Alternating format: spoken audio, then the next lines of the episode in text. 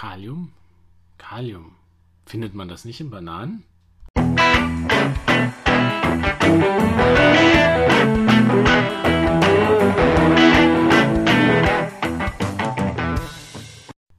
Hallo und herzlich willkommen zu einer neuen Folge des Kochbuchs Anästhesie, der Podcast von Anästhesisten für Anästhesisten und welche dies noch werden wollen. Ja, heute soll es mal um Kalium gehen.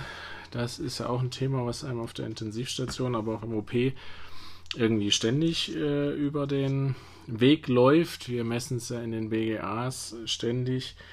Ähm, ja, und es gibt doch viele Störungen ähm, in diesem Bereich. Per Definition, was ist ein, äh, die Normwerte von Kalium? Ist 3,5 bis 5,5 Millimol pro Liter. Hm, dementsprechend zu wenig die Hypokalämie und zu viel die Hyperkalämie. Wie wollen wir als erstes mal die Hyperkalämie besprechen? Das ist ja vielleicht ja auch das Gefährlichere. Ähm, wo kommt das her? Was gibt es für Ursachen? Ganz häufig ist es ähm, durch äh, die Niere, durch eine Niereninsuffizienz oder ein Nierenversagen. Das ist, glaube ich, die häufigste Ursache. Aber auch es gibt natürlich Medikamente, ähm, wie zum Beispiel kaliumsparende Diuretika oder ähm, Digitalis ähm, etc. Äh, die Azidose äh, macht auch eine Hyperkalämie, äh, indem die Protonen ausgetauscht werden in die Zelle rein und Kalium dafür ins Blut raus.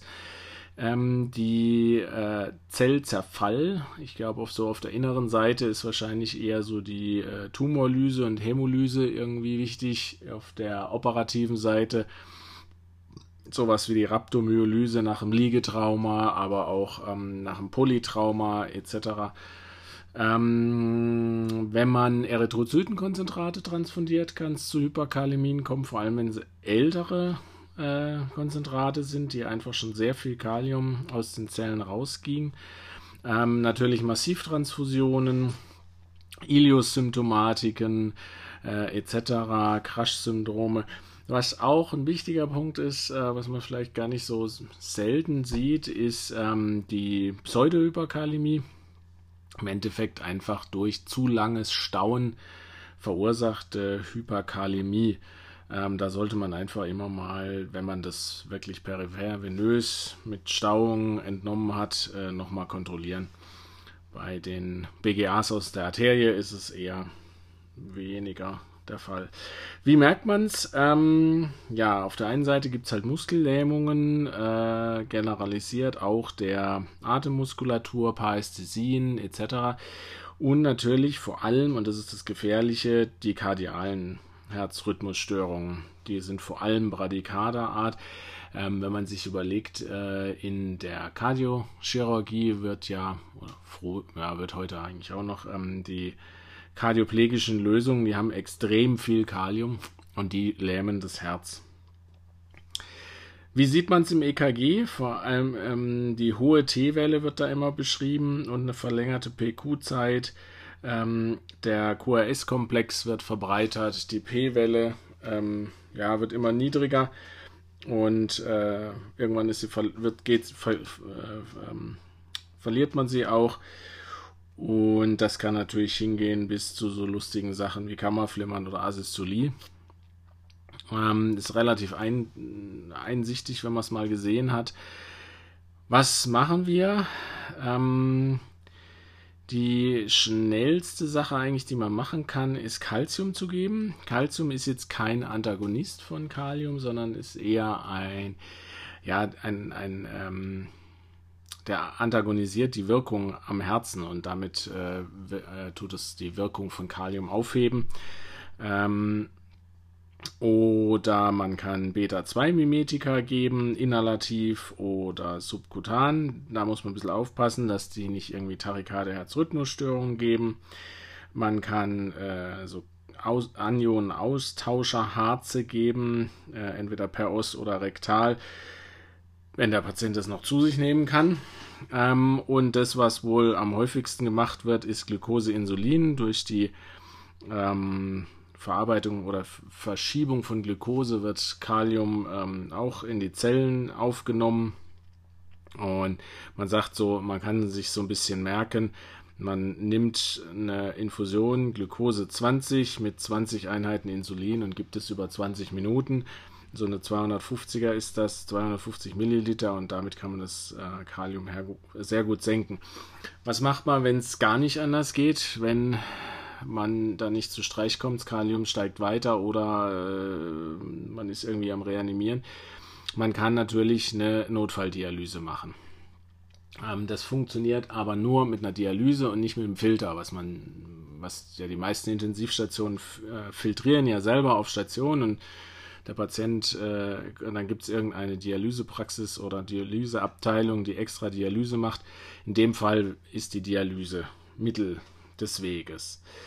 Gut, was ist, ähm, wenn das Kalium zu niedrig ist? Die ähm, Hypokalämie ähm, ah, eins habe ich noch vergessen. Ähm, sorry, bei, dem, äh, bei der Hyperkalämie, wenn der Patient digitalisiert ist, kein Kalzium geben. Das verträgt sich nicht gut. Gut, also Hypokalämie, wie kommt das äh, zustande? Ja, Medikamente natürlich, Diuretika, ähm, Antibiotika, Steroide, Beta-2-Mimetika, was ja eine Therapie ist für die Hyperkalämie. Man kann über den Darm sehr viel verlieren durch ähm, Erbrechen, Durchfall, Laxanzabusus. Dann gibt es natürlich so, so, lustige Sachen wie ähm, Hyperaldosteronismus, Hypothermie, ähm, ja, diverse internistische Erkrankungen.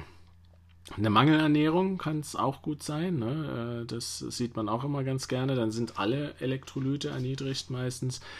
Ähm, wir hatten vor einer Woche, zwei Wochen das Refeeding-Syndrom besprochen.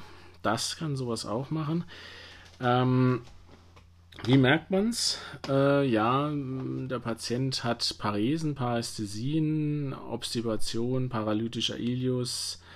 Ähm, die Reflexe sind erniedrigt, äh, Herzrhythmusstörungen gibt es. Im EKG sieht man eigentlich ST-Senkungen. Die QT-Zeit erhöht sich. Die sogenannte U-Welle sieht man. Quasi eine zweite T-Welle. Was kann man dagegen machen? Ähm, ja, man kann Kalzium geben. Äh, Kalzium sage ich schon, Quatsch. Kalium geben.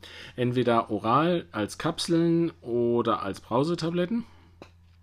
Ähm, die Kapseln, die haben, glaube ich, 8 Millimol drin und die Brausetabletten 40 Millimol wenn es der Patient verträgt. Ähm, die Kapseln sind ganz gut verträglich, so in meiner Erfahrung. Die Brausetabletten, da wird es doch dem einen oder anderen schlecht. Ähm, man kann es natürlich parenteral geben. Wichtig zu wissen ist, dass man nicht unbegrenzt Kalium über eine periphere Vene geben kann. Ich habe mal gerade nachgeguckt, so die Grenz, Grenze, die immer so beschrieben wird, sind ungefähr 40 Millival Kalium in eine Infusion peripher. Sonst braucht man ZVK und kann es dann ähm, mit einem Perfusor geben. Man ähm, sollte auch daran denken, wenn Kalium zu niedrig ist, dann ist meistens auch ähm, Magnesium zu niedrig. Da kann man dann auch Magnesium zusätzlich noch äh, geben. Ne? Das war's dann für diesmal schon wieder. So, das war's schon wieder mal mit dieser Folge. Es wäre super, wenn es euch gefallen hat und ihr dann auf iTunes oder ähnlichem eine 5-Sterne-Bewertung hinterlassen könnt.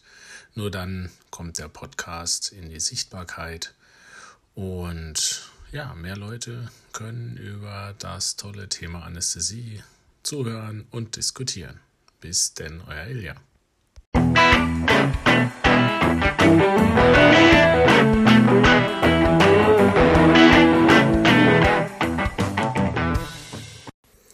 Wenden hier bei diesem Podcast größte Sorgfalt an, um korrekte Informationen rund um die Anästhesie zu geben. Dieser Podcast ist nur an medizinisches Fachpersonal gerichtet. Allerdings sind wir nicht immun vor Fehlern und übernehmen keine Gewähr für den Inhalt des Podcasts und dessen klinische Anwendung. Jeder ist für sein Handeln selber verantwortlich und wir empfehlen diesen Podcast nicht als einzige Grundlage für die Behandlung von Patienten zu verwenden.